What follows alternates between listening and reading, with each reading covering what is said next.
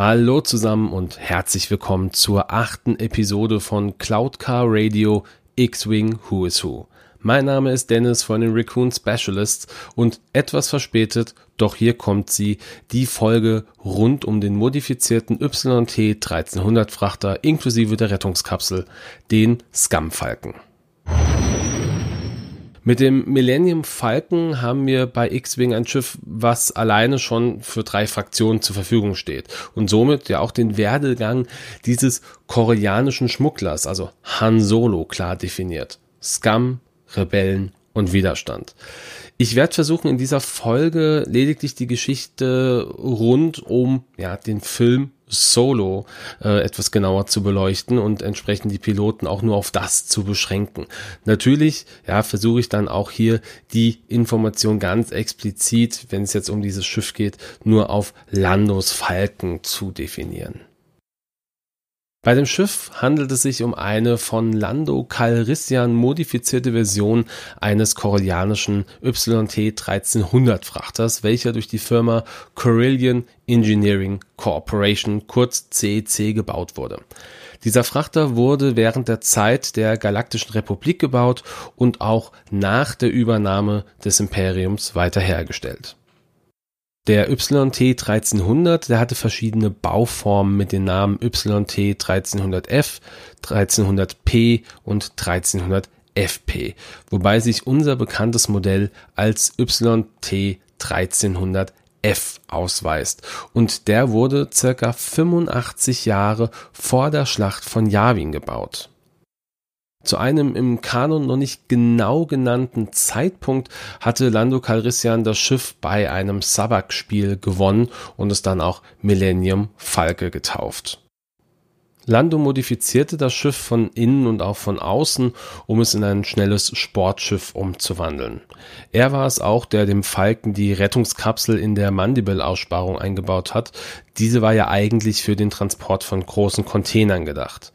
Und allein diese eine Änderung machte diesen YT 1300 Frachter von Lando zu einem einzigartigen Schiff in der gesamten Galaxis. Ich versuche natürlich jetzt noch ein paar weitere Details zu diesem Schiff bei den einzelnen Piloten zu platzieren, mit dem wir jetzt auch gleich beginnen werden. Wie immer von kleinsten Indie-Wert bis zum größten Indie-Wert. Nur möchte ich hier noch eine Info vorweggeben und zwar die Rettungskapsel oder das Fluchtschiff oder auch das Escape Craft, wie man es immer nennen möchte.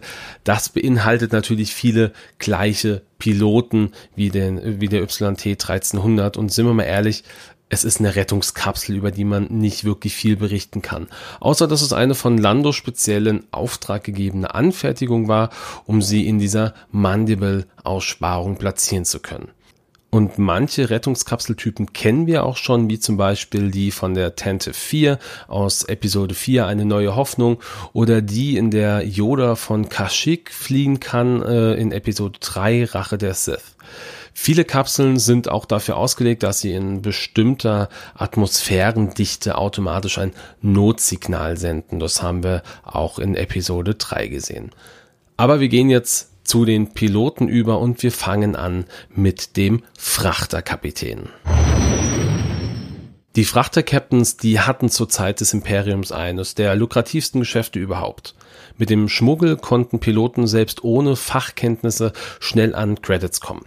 Dies geschah durch die vom Imperium überwachten Handelsrouten, die umgangen wurden, um Waren aus den und zu den Kernwelten zu bringen. Und nicht immer handelte es sich hierbei um Drogen wie Spice, sondern oft waren es auch Transporte von seltenen Tieren oder auch seltenen Metallen und Elementen, die durch das Imperium verboten wurden. Wurde man jedoch beim Schmuggel entdeckt, so wurde man durch die imperialen Gerichte in der Regel zum Tode erklärt. Sehr, sehr, sehr selten wurden Schmuggler vom Imperium auch angeworben, um deren Schmugglerrouten in Erfahrung zu bringen.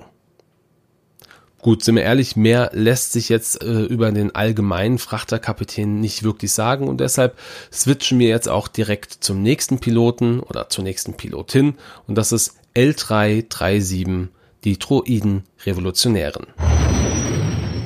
L337, welcher eigentlich nur L3 genannt wurde, war ein mit einer weiblichen Programmierung ausgestatteter Pilotendroide. Sie wurde aus Teilen eines Astromech-Druiden und eines Protokolldruiden gebaut, was sie zu einem einzigartigen Druiden machte. Das Hauptspeichermodul setzte sich zusammen aus Teilen eines R3 Astromech-Druidens, eines Spionage-Druiden sowie eines Protokolldruiden und einem ja nicht näher benannten kundenspezifischen Programmierungstypen. Der am stärksten ausgeprägte Teil ihres Charakters ist der Einsatz für die Druidenrechte und ihre Eigenständigkeit als Person bzw. als Individuum. Was bisher noch nicht bekannt ist, beziehungsweise was ich zumindest nicht rausfinden konnte, ist, wie L3 und Lando zueinander gefunden haben. L3 trat das erste Mal im kanonischen Buch Last Shot aus dem April 2018 auf. Das ist ein Buch, was direkt an den Film Solo anknüpft, in dem sie dann auch das erste Mal gezeigt wird. In diesem Film wird ihr Körper dann auch nach einer Mission auf Kessel zerstört und ihre Speichereinheit wurde in den Zentralcomputer des Falken geladen, weil sie die beste Navigation in der gesamten Galaxis hatte. Am Ende war es auch sie, die dazu beitrug, dass die Crew rund um Han Solo den Kessel Run in weniger als zwölf Parsecs erledigen konnten. Eine lustige und wenn auch nur indirekte Anspielung auf L3 befindet sich schon im Film Das Imperium schlägt zurück von 1980. Hier versucht C3PO sich mit dem Bordcomputer des Falken zu verbinden und sagt, Sir, ich weiß nicht, wo Ihr Schiff in Kommunikation unterwiesen worden ist, aber es benutzt einen höchst seltsamen Dialekt. Ein kleiner Fun Fact an der Stelle noch, der Name L337 ist eine Lead-Speak Schreibweise für das Wort Lead selbst, welches sich wiederum vom englischen Wort Elite ableiten lässt. Abschließend lässt sich sagen, dass L3 als Kanon-Charakter zwar nicht mehr in Persona existiert, aber im Falken natürlich immer noch weiter existent ist. Und somit kommen wir zum nächsten Piloten und sogar schon vorletzten Piloten und das ist Lando Calrissian, der charmante Spieler. Lando ist ein Mensch, der 30 Jahre vor der Schlacht von Yavin auf dem Planeten Socorro geboren worden ist. Einen Namen machte sich Lando als Schmuggler, aber auch vor allem als Sabak-Spieler. Bei einem Spiel hat er circa zehn Jahre vor der Schlacht von Yavin einen subtropischen Mond im Ocean-Gürtel gewonnen. Im Film Solo heißt es zwar, dass Lando den Millennium Falcon bei einer Partie Sabak gewonnen hat, Wann dies passiert ist und gegen wen er gewonnen hat, ist aber bisher noch nicht übermittelt worden, beziehungsweise konnte ich auch leider nicht herausfinden. Im Legends-Bereich gibt es darüber aber Informationen und zwar hat dort Lando den Falken von Six Trove fünf Jahre vor der Schlacht von Yavin auf einem Sabak-Turnier auf Cloud City gewinnen können. Das ist jetzt aber rein aus der Zeitrechnung gesehen nur schwer mit dem Kanon ja übereinstimmbar. Die ersten Abenteuer des jungen Landos, die wurden in Comics und Büchern dargestellt. Und hier möchte ich gerne die Serie Flight of the Falcon hervorheben. Die ist sehr spannend, weil es sich hierbei nicht nur um Lando dreht, sondern komplett die Abenteuer des Millennium Falcon hervorhebt. Das ist natürlich in dem Zusammenhang etwas äh, merkwürdig, weil die Abenteuer eines Schiffes zu benennen, aber es geht natürlich um die Piloten, die das Schiff geflogen haben. Bevor Lando mit Han Solo zusammengearbeitet hat, um das Coaxium zu stehlen, wurde er immer wieder für Schmuggeljobs angeheuert. Hierbei wurde er von Imperialen überfallen, wurde verhaftet, nur um sich auch schnell wieder aus der Misere zu befreien. Bevor er sich, wie in Solo erklärt, zur Ruhe gesetzt hat, befreite er während seiner letzten Mission noch einige Sklaven vor der Tyrannei des Imperiums.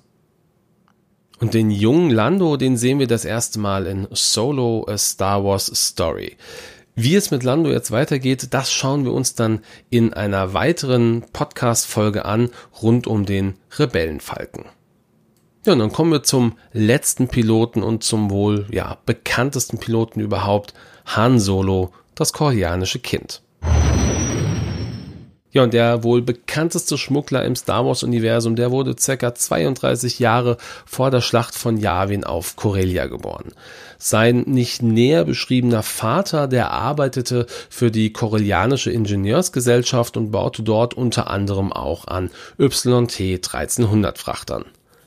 Nachdem sein Vater gestorben war, wurde er Teil der Weißwürmer, einer Bande von Kriminellen, die auf Corellia operierten. Hier lernte er dann auch Kira kennen und fing an, mit ihr etwas anzubandeln. Die Weißwürmer, die wurden von Lady Proxima angeführt, die Han auf eine Mission schickte, Coaxium zu stehlen, was ihm auch gelang. Er versuchte das Ganze aber als Fehlschlag fortzugaukeln, damit er zusammen mit Kira den Planeten verlassen kann. Leider ging dieser Plan auch schief und Kira wurde vor den Augen von Han weggeschnappt. Er beschloss etwas zu tun und schloss sich dem Imperium an, um der beste Pilot der Galaxis zu werden. Da er aber keine Familie und somit auch keinen Familiennamen hatte, gab ihm der Rekrutierungsoffizier Trod Munbrin den Nachnamen Solo. Später bekam er dann die imperiale Kennung 124329. Während seiner Ausbildungszeit schaffte Hannes, sich von einer Misere in die nächste zu bringen, da er eher auf seinen Verstand als auf direkte Befehle gehört hat. Doch er brillierte immer durch sein Können als Pilot und schaffte sich somit Freunde wie Feinde im Imperium. Während einer Mission missachtete Hahn erneut Befehle, um das Leben von seinen Freunden zu retten. Hierbei zerstörte er aber einen imperialen Hangar, wurde danach vors Kriegsgericht gestellt, aus der Akademie ausgeschlossen und dann der 224. gepanzerten imperialen Division zugeteilt und in das Kriegsgebiet auf Mimban verlegt. Hier lernte er dann Tobias Beckett und seine Crew sowie Chewbacca kennen. Das sehen wir aber auch alles im Film Solo A Star Wars Story. Nach den Geschehnissen von Solo begannen Han und Chewie ihre Schmugglerkarriere und trafen unter anderem auf Dash Render, der Pilot des YT 2400 und bekannt aus Shadows of the Empire. Dieser wurde mit dem Buch Solo A Star Wars Story Tales from Vendor von 2018 ja das erste Mal offiziell im Kanon genannt. Später traf Han auch auf Agent Callus, den wir aus Star Wars Rebels kennen. Dieser engagierte den Attentäter-Druiden IG-88, um Solo gefangen zu nehmen, ihn vor Gericht zu bringen, da er Enfys Nest unterstützt hatte. Diese Geschichte wird auch in der Comicserie Flight of the Falcon erzählt. Ein interessanter Side-Fact, der auch aus dem Kanon entspringt, ist der, dass irgendwann nachdem Hahn berühmt geworden ist, ein snevianischer Kopfgeldjäger gemunkelt hat, dass Hahn tatsächlich ein Nachkomme des Prinzadmiral Yonashi Solo war. Das war ein Mitglied des alten korellianischen Königshauses. Dies ist natürlich aber jetzt durch die Geschehnisse in Solo und in den dazugehörigen Büchern klar widerlegt worden. Wie es mit Han Solo weitergeht, das wissen die meisten von euch natürlich schon. Ich werde es natürlich in den weiteren Folgen rund um den Rebellenfalken und den Widerstandsfalken noch etwas ergänzen. So, und wer an dieser Stelle jetzt noch Interesse hat, sich ein bisschen mehr über die ja, Rolle des Schiffs des YT 1300 Scum-Falken zu informieren, der möge sich doch bitte bei Games on Tables die Trickkiste Folge 92 angucken. Hier erklärt der Simon alles weitere über dieses Schiff und deren Modifikationsmöglichkeiten. Und an dieser Stelle auch nochmal ein ganz herzliches Danke an alle die, die mir freundlicherweise über Facebook eine gute Besserung gewünscht haben. Ihr hört es selber, ich bin noch nicht hundertprozentig da, bin aber auf dem Weg der Besserung.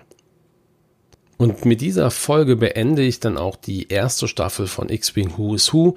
Wir werden natürlich nahtlos in die nächste Staffel übergehen. Das heißt, nächste Staffel ist gleich nächste Welle. Wir werden uns jetzt Widerstands- und First-Order-Schiffe anschauen und werden hier gucken, was es für ja, Details gibt. Welche Piloten kennt man und woher.